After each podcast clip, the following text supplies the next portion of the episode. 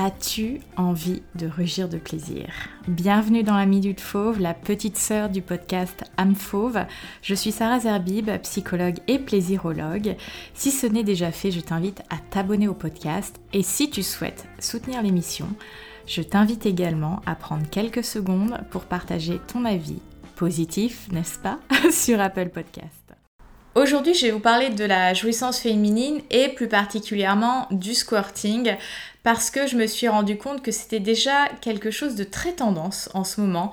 On en entend parler un petit peu partout sur les réseaux sociaux, les magazines, même dans les euh, séries ou films Netflix, il peut y avoir des scènes et je pense à euh, la scène dans le film MILF, qui est un film euh, français sur Netflix, où il y a cette scène où un des acteurs qui est champion de BMX, là, Mathias Dandois, qui parle de l'éjaculation féminine la plus intense. Alors cette scène, j'y reviendrai, elle n'est pas tout à fait juste sur les connaissances qu'on a sur le squirting. Euh, mais euh, voilà, alors déjà pour commencer, euh, c'est important pour moi de préciser que le squirting, c'est différent de l'orgasme. On peut squirter sans forcément orgasmer. Et finalement, qu'est-ce que c'est que le squirting? Alors on a appelé ça aussi auparavant les femmes fontaines. Sauf que les femmes fontaines, c'est quelque chose de très réducteur parce que le squirting concerne tant les femmes que les hommes. Les hommes peuvent avoir ce qu'on appelle euh, du squirt ou en français des émissions fontaines. Donc tous les corps équipés d'une vessie peuvent avoir des émissions fontaines. Je vais vous expliquer très simplement finalement à quoi ça sert ces émissions fontaines, pourquoi sous l'excitation on peut avoir euh, du liquide qui coule partout. Alors comme je disais, le squirt c'est pas forcément un orgasme, mais en tout cas c'est énormément de plaisir ce qui bloque parfois euh, beaucoup de femmes notamment, et, j'ai reçu pas mal de messages à ce sujet-là, c'est l'impression de se faire pipi dessus. Alors, il faut se rappeler que contrairement à ce qu'on voit dans les films, à tout ce qui nous est euh, romancisé autour de faire l'amour, euh, du sexe, euh, le sexe ce n'est pas un défilé de mode, ce n'est pas celui qui tâchera le moins les draps et la sexualité c'est surtout un lâcher prise. Et donc le fait d'avoir des émissions fontaines, ça vient avec beaucoup de lâcher prise et de la confiance tant en son corps que envers l'environnement dans lequel on est, c'est-à-dire généralement le ou les partenaires avec qui on partage ce moment d'intimité. Déjà, ce n'est pas de l'urine. Le squirt, les émissions fontaines, ce n'est pas de l'urine. C'est un résidu d'urine, mais c'est essentiellement de l'eau. C'est pour ça que c'est un liquide qui est très clair et complètement inodore. Les chercheurs se sont posé la question, mais pourquoi on a la vessie qui se remplit sous l'effet euh, de certaines stimulations et notamment d'une excitation intense. Bah, c'est tout simplement parce que le corps a besoin de faire réduire la pression artérielle et pour ce faire, c'est éliminer de l'eau. Donc la manière la plus rapide d'éliminer l'eau par le corps, ça va être par des émissions fontaines. Il y a bien évidemment la sueur, mais euh, la vessie a un rôle primordial dans ce, euh, dans ce circuit. Voilà pourquoi euh, on a des émissions fontaines. Ça permet au corps de réguler les liquides à l'intérieur de lui.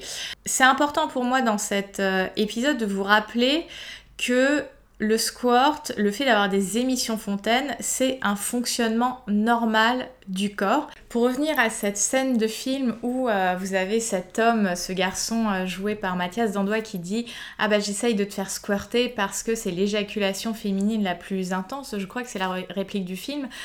Euh, en fait, cette phrase, déjà, elle m'a interpellée parce que ça voudrait dire qu'il existe d'autres éjaculations féminines moins intenses. Et le squirt qui est associé à l'éjaculation féminine, finalement, ce n'est pas vraiment une éjaculation puisque ça permet le squirt de réguler le niveau euh, d'eau dans le corps. Donc, c'est très différent de l'éjaculation masculine, sachant que les hommes peuvent squirter donc ce n'est pas euh, une éjaculation euh, puissante. Alors c'est puissant, ça je vous l'accorde.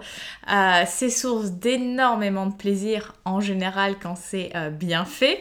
Bah, ça peut être associé à un orgasme comme je vous le disais, comme pas associé à un orgasme. Et comme toute tendance, que ça soit dans la mode ou dans la sexualité comme on en parle aujourd'hui, c'est important de se rappeler que ce n'est pas parce qu'on parle d'un sujet que tout le monde doit le vivre, que c'est une injonction et que pour vivre une vie sexuelle épanouie, il faut squirter. Non, ce n'est pas de la performance, ce n'est pas une obligation. C'est un processus par lequel nos corps peuvent passer tout simplement pour se réguler avec euh, sa température, son niveau de liquide, etc.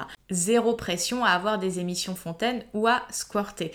Finalement, L'objectif dans sa sexualité, c'est d'apprendre à connaître son corps, c'est d'explorer son corps seul ou à deux, parce qu'effectivement, les émissions fontaines, ça peut se produire avec un ou une partenaire, mais aussi complètement seul avec de l'autostimulation ou avec euh, des accessoires type euh, toys, etc. Donc, c'est de voir ça comme un jeu, et si ça vient, bah ça vient. Et si ça ne vient pas, cette urine primitive, qui est donc très peu concentrée en urine et qui est majoritairement de l'eau, ira se vidanger par le circuit, on va dire, classique, euh, soit sous la douche, soit au WC.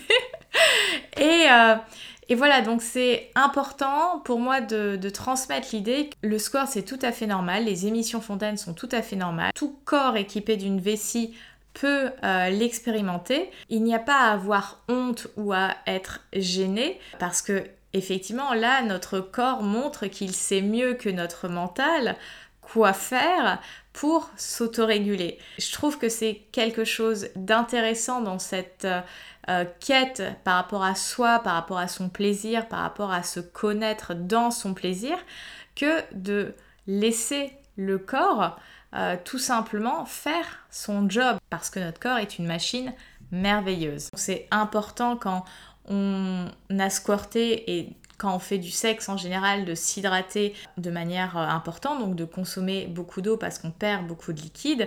Et euh, pour squirter aussi plus facilement, c'est de consommer beaucoup d'eau parce que la vessie va se remplir plus vite et le cas échéant, potentiellement créer plus d'émissions fontaines.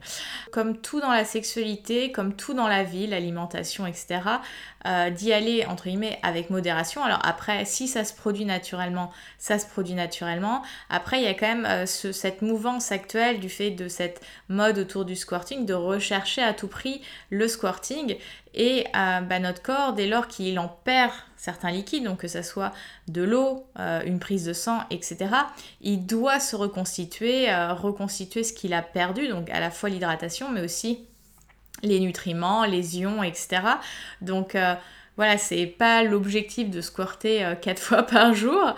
Euh, donc donc d'y aller à son rythme, de s'autoriser ce lâcher prise et que la sexualité, le plaisir, c'est quelque chose qui est souvent imparfait, mais c'est de cette imperfection que nos corps peuvent s'alanguir dans leur plaisir en fait. Donc c'est sortir de ce contrôle qu'on veut avoir en permanence sur nos corps et laisser de l'espace à nos corps de euh, s'explorer, de, s'exprimer, de faire euh, tout simplement leur job. Le sexe, ce n'est pas une course au squirting, ce n'est pas une course aux émissions fontaines, qu'on soit un homme ou une femme, c'est d'y aller à son rythme et de prendre tout simplement du plaisir, d'être bien dans son corps, d'être bien dans le moment intime qu'on partage avec ses autres ou cet autre.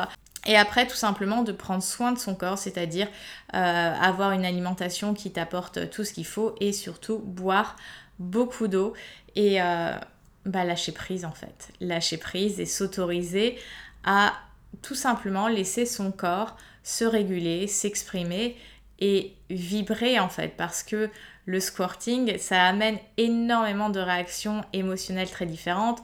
On crie, on tremble, on hurle, on peut avoir des fous rires, on peut pleurer, euh, c'est quelque chose qui peut être très impressionnant.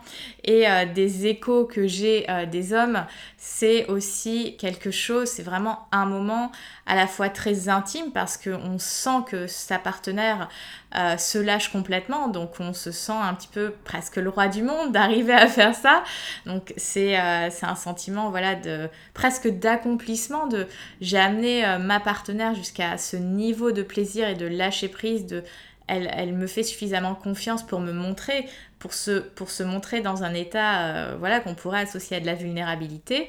Et euh, il y a certains hommes qui aiment recevoir ces émissions fontaines sur leur corps. Euh, il y a quelque chose voilà, de très excitant aussi pour eux d'observer ça Donc euh, le message de la fin, c'est protéger vos canapés, protéger vos matelas et, euh, à tout va, tout simplement. Prenez du plaisir, allez-y à votre rythme, sans gêne, lâchez prise et tout ira bien. Et que vous y arrivez ou que vous n'y arrivez pas, ce n'est pas grave. Le but de cette vie intime, de cette exploration de la vie intime, c'est de prendre du plaisir et d'être bien avec son corps. Merci d'avoir écouté la Minute Fauve. Je te donne rendez-vous dans la box de description pour avoir toutes les informations concernant l'écosystème âme fauve. À bientôt.